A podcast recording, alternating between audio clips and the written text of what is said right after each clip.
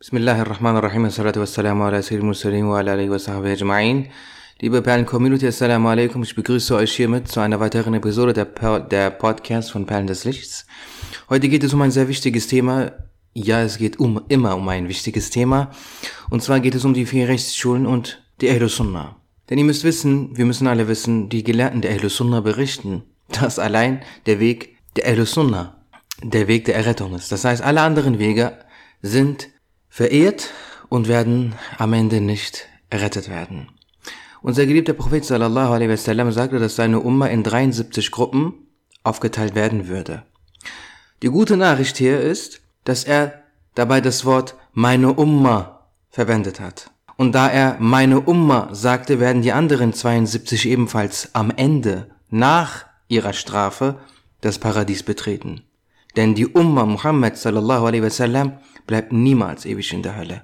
Sie werden alle das Paradies betreten. Allah Ta'ala hat die Umma von Rasulullah a.s. ihm zuliebe in jedem Fall vergeben. Am Ende werden sie alle gerettet.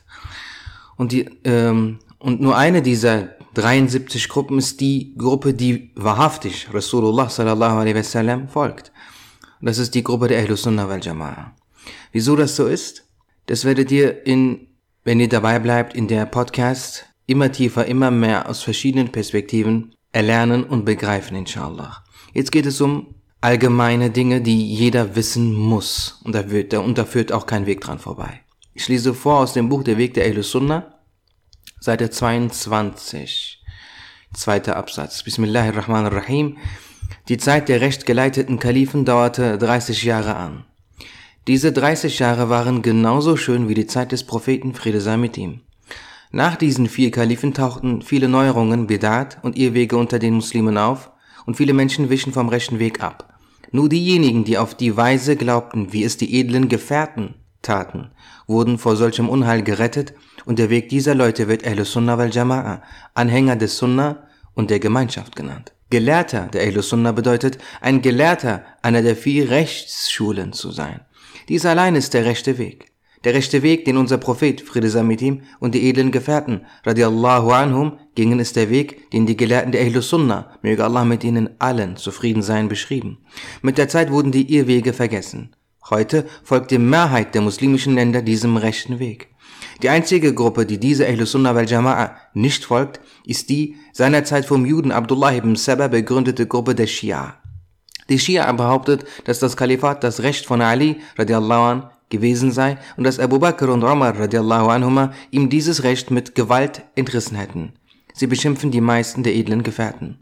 Was man heute als die Gemeinschaft Umma Muhammeds, Friede sei mit ihm, also als Muslime kennt, sind fast ausschließlich die Ahlus Sunnah, die Shia und die Wahhabiten. Die von den Briten in Indien aufgezogene ketzerische Gruppe der Qadianis, Ahmadiyya, die Baha'i und die Madhablose und ketzerische Jamaat Tablighi haben mit dem Islam nichts zu tun. Alle diese drei sind vom Weg der Ahlus Sunnah abgewichen. Die Gruppe der Ahlus Sunnah folgt, was die Praxis und die Umsetzung der Ibadat betrifft, vier Rechtsschulen. Die erste ist die Hanifitische Rechtsschule, die Rechtsschule von Imam Azam Abu Hanifa Nu'man ibn Thabit, rahimahullah ta'ala. Hanif bedeutet Person, die richtig glaubt und sich an den Islam klammert. Abu Hanifa bedeutet Vater der wahren Muslime. Imam Azam hatte keine Tochter namens Hanifa.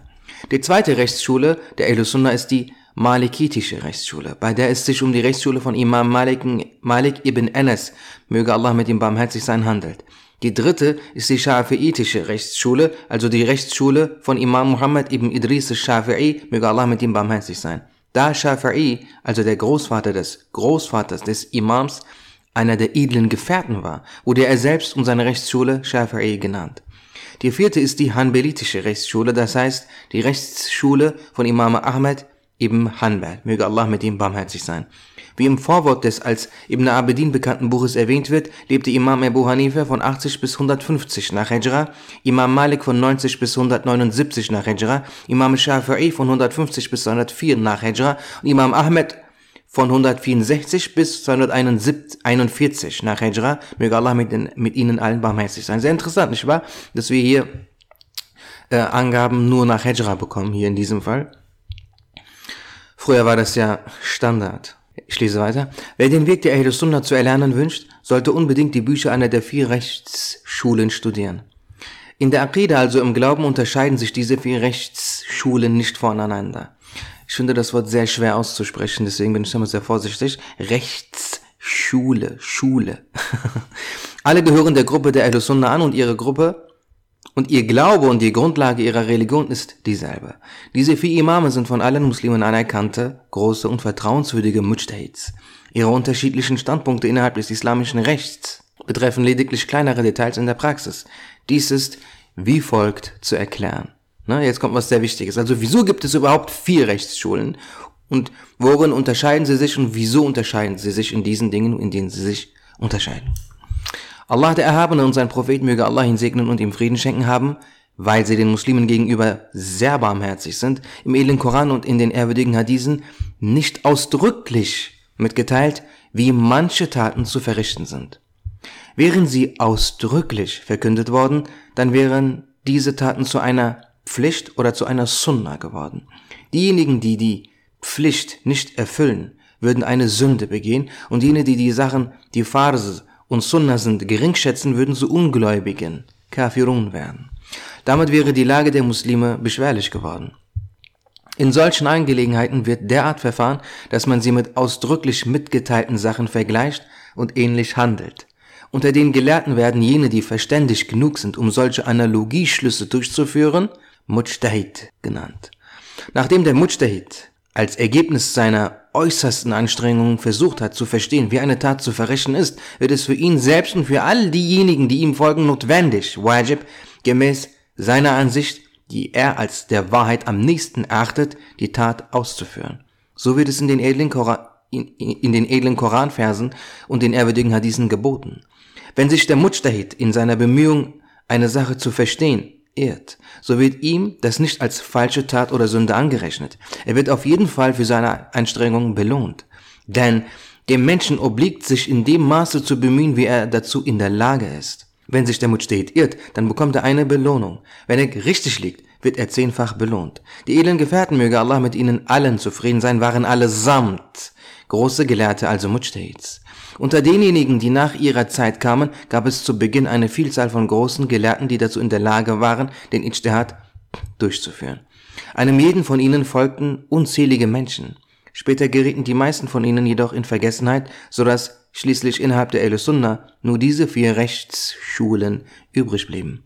Um vorzubeugen, dass nicht irgendwelche unqualifizierten Leute mit dem Anspruch, Mujtahid zu sein, abgeirrte Gruppen hervorbringen, einigte sich die Sunnah darauf, fortan nur diesen vier Rechtsschulen zu folgen. Jeder dieser Rechtsschulen folgten Millionen von Muslimen. Da der Glaube der vier Rechtsschulen derselbe ist, bezichtigen sie sich nicht der Falschheit oder Leute der Neuerung, also Irrgänger zu sein. Jeder Anhänger dieser Rechtsschulen ist der Auffassung, dass der wahre Weg der Weg dieser vier Rechtsschulen ist und gleichzeitig, dass die Wahrscheinlichkeit für die richtige Urteilsfindung bei seiner Rechtsschule am höchsten ist. Da es in Angelegenheiten, die zum Ijtihad freigegeben wurden, die zum Ijtihad freigegeben wurden, keine strikten Vorgaben gibt, besteht die Möglichkeit für eine Rechtsschule, das korrekte Urteil verfehlt und für die anderen drei Rechtsschulen das rechte Urteil erlangt zu haben. Ijtihad bedeutet Urteilsfindung. Jedoch sollte jeder diese Auffassung haben, dass seine Rechtsschule in der Urteilsfindung zutreffend war, aber gleichzeitig wissen, dass die Möglichkeit besteht, dass sie falsch liegen könnte. Solange keine Erschwernis, keine Widrigkeit vorherrscht, ist es nicht erlaubt, eine Sache nach der einen, eine andere Sache wiederum nach einer anderen Rechtsschule zu verrichten und diese miteinander zu vermischen. Jemand, der eine Rechtsschule befolgt, das heißt, der sich für eine Rechtsschule entschieden hat, muss sich das Wissen dieser Rechtsschule aneignen und solange es keine Erschwernis, keine Widrigkeit gibt, in allen seinen Praktiken dieser Rechtsschule folgen. Wenn wenn es aber in der Durchführung einer Tat eine Widrigkeit gibt, das heißt eine Schwierigkeit, Haraj vorherrscht, die das Verrichten einer Tat nach der eigenen Rechtsschule unmöglich macht, dann ist es erlaubt, diese Tat einer anderen Rechtsschule folgend durchzuführen. Doch in so einem Falle ist es zwingend erforderlich, dass man die Faraid, also Pflichten und auch die Mufsidat, ungültig machende Handlungen gemäß dieser dieser anderen Rechtsschule beachtet, dass die Gelehrten der hanefitischen Rechtsschule in solchen Fällen die Fetwa derart geben, dass man der malikitischen Rechtsschule folgen soll, schreibt Ibn Abedin im Kapitel Widerrufliche Scheidung seines Buches. Die Mehrheit der Gelehrten sagten, dass die hanefitische Rechtsschule die richtigere ist. Aus diesem Grund wurde diese Rechtsschule in den meisten muslimischen Ge Gegenden befolgt. Ganz Turkestan, Indien und Anatolien sind fast ausschließlich hanefitisch. Westafrika ist komplett malikitisch und auch einige Küstenstriche Indiens sind malikitisch. Die Schafiten sind mehrheitlich in Ägypten unter den Kurden, in Arabien und in Dagestan zu finden. Hanbeliten gibt es nur wenige. Einst waren sie eine Vielzahl in Damaskus und Bagdad. Die, die Adilla al-Shar'iyya, das ist ein sehr wichtiger Begriff, bitte notiert euch, was jetzt kommt. Die Adilla al-Shar'iyya, also die Quellen bezüglich des religiösen Wissens für die Mujtahids, Mujtahids Urteilsfinder, sind vier. Der Koran, die ehrwürdigen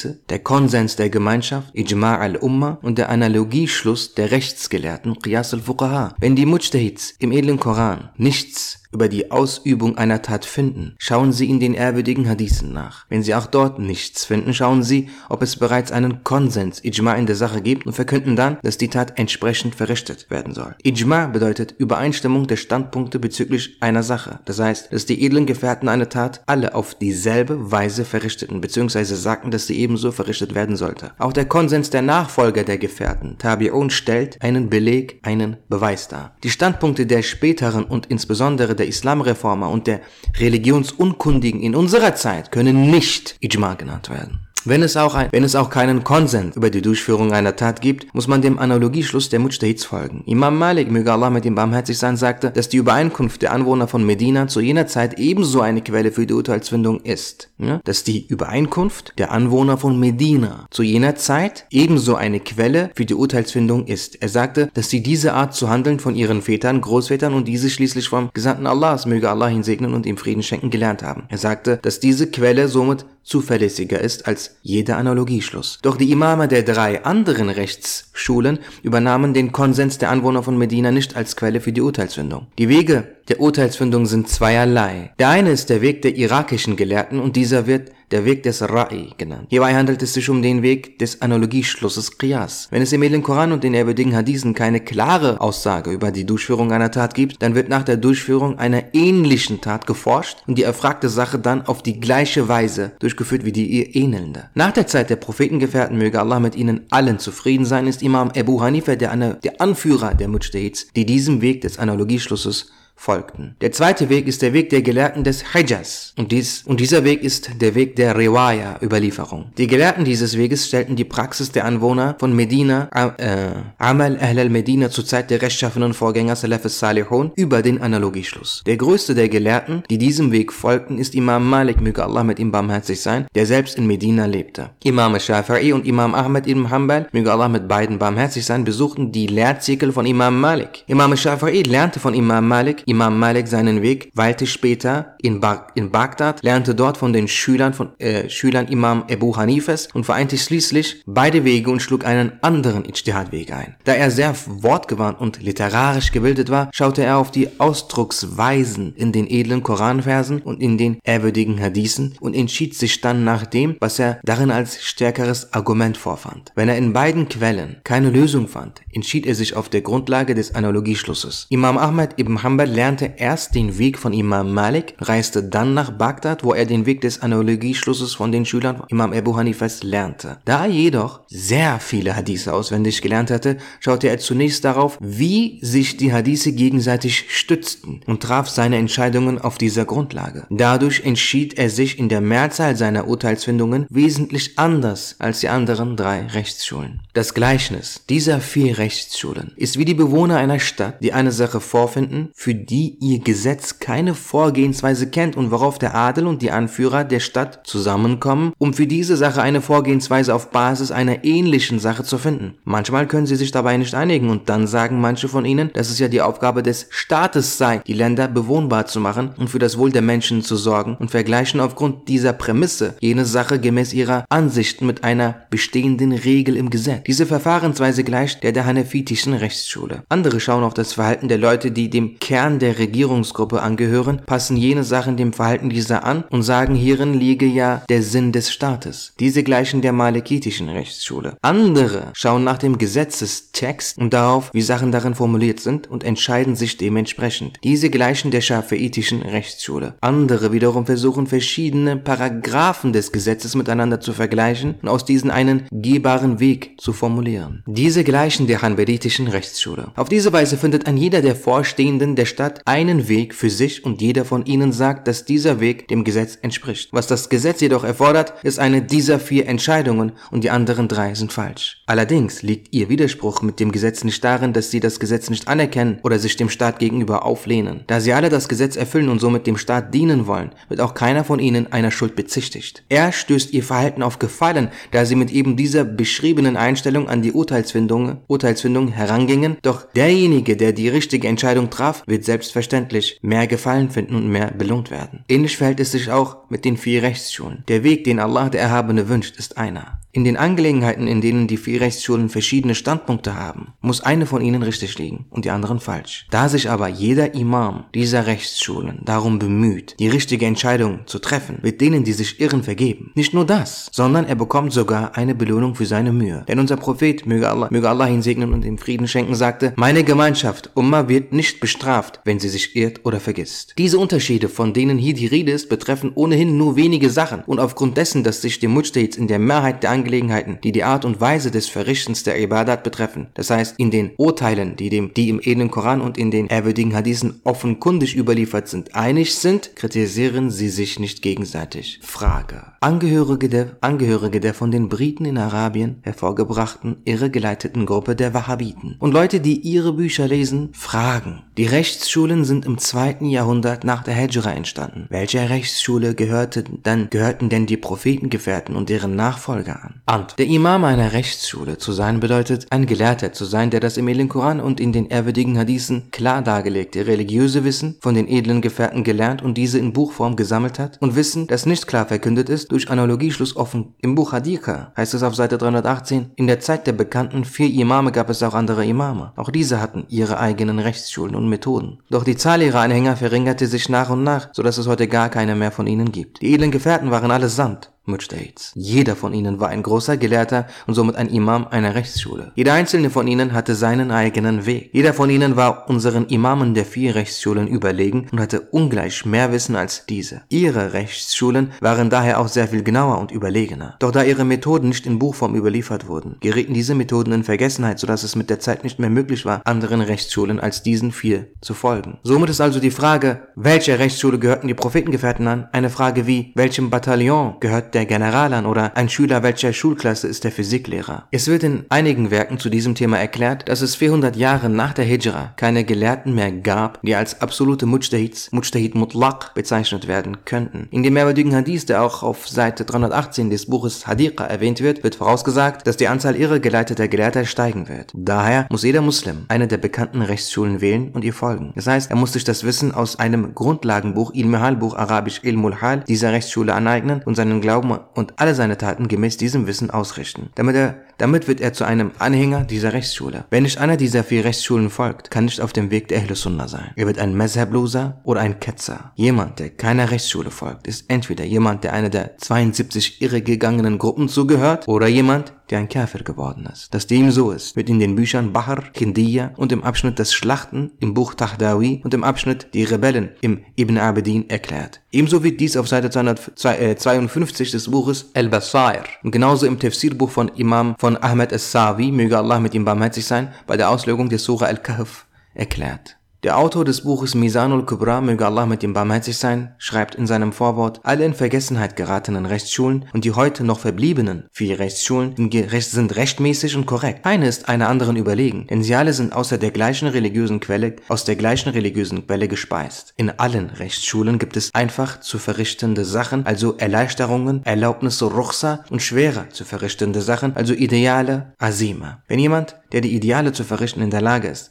stets von Erleichterungen Gebrauch macht, dann spielt er mit der Religion. Wer nicht in der Lage ist, die Ideale zu verrichten, dem ist es erlaubt, von den Erleichterungen Gebrauch zu machen. Die Belohnung für eine solche Person ist dieselbe wie wenn sie das Ideal verrichtet hätte. Es ist notwendig, wajib, dass jemand, der dazu imstande ist, nicht die Erleichterungen, sondern die Ideale in seiner Rechtsschule verrichtet. Es ist sogar notwendig, dass in dem Fall, in welchem es in einer Rechtsschule lediglich eine Erleichterung bezüglich der Verrichtung einer Tat gibt, das Ideal einer anderen Rechtsschule durchgeführt wird. Man sollte sich sehr davor hüten, eine Aussage eines der Imame der Rechtsschulen als gering anzusehen oder seine eigenen Ansichten über dessen Aussagen zu stellen, denn das, denn das Verständnis und das Wissen gewöhnlicher Menschen ist neben ihrem Verständnis und ihrem Wissen so gut wie nichts. Wenn es also jemandem nicht erlaubt ist, in seiner eigenen Rechtsschule nur nach Erleichterungen zu handeln, dann wird auch verständlich, warum es erst recht nicht erlaubt ist, die Erleichterungen aus allen Rechtsschulen zu sammeln und nur nach diesen zu handeln, das heißt Telfiq, der vier Rechtsschulen zu machen. So, danke für eure Aufmerksamkeit. Also, ich will euch nicht noch mehr voll reden jetzt. Das war jetzt sehr viel Wissen. Hört euch diese Podcast-Episode am besten nochmal an. Jetzt das, das Wissen soll, das Wissen lässt du erstmal sacken, wenn du mich fragst. Das war jetzt viel, das war auch sehr wichtig. Danke, dass du zugehört hast. Du hast hiermit sehr viel Wissen gewonnen. Ich gratuliere dir, dass du dir diese Podcast bis zum Ende angehört hast. Das Wissen, das du hier gelernt hast, ist immens wertvoll. Du darfst das feiern. Assalamu alaikum.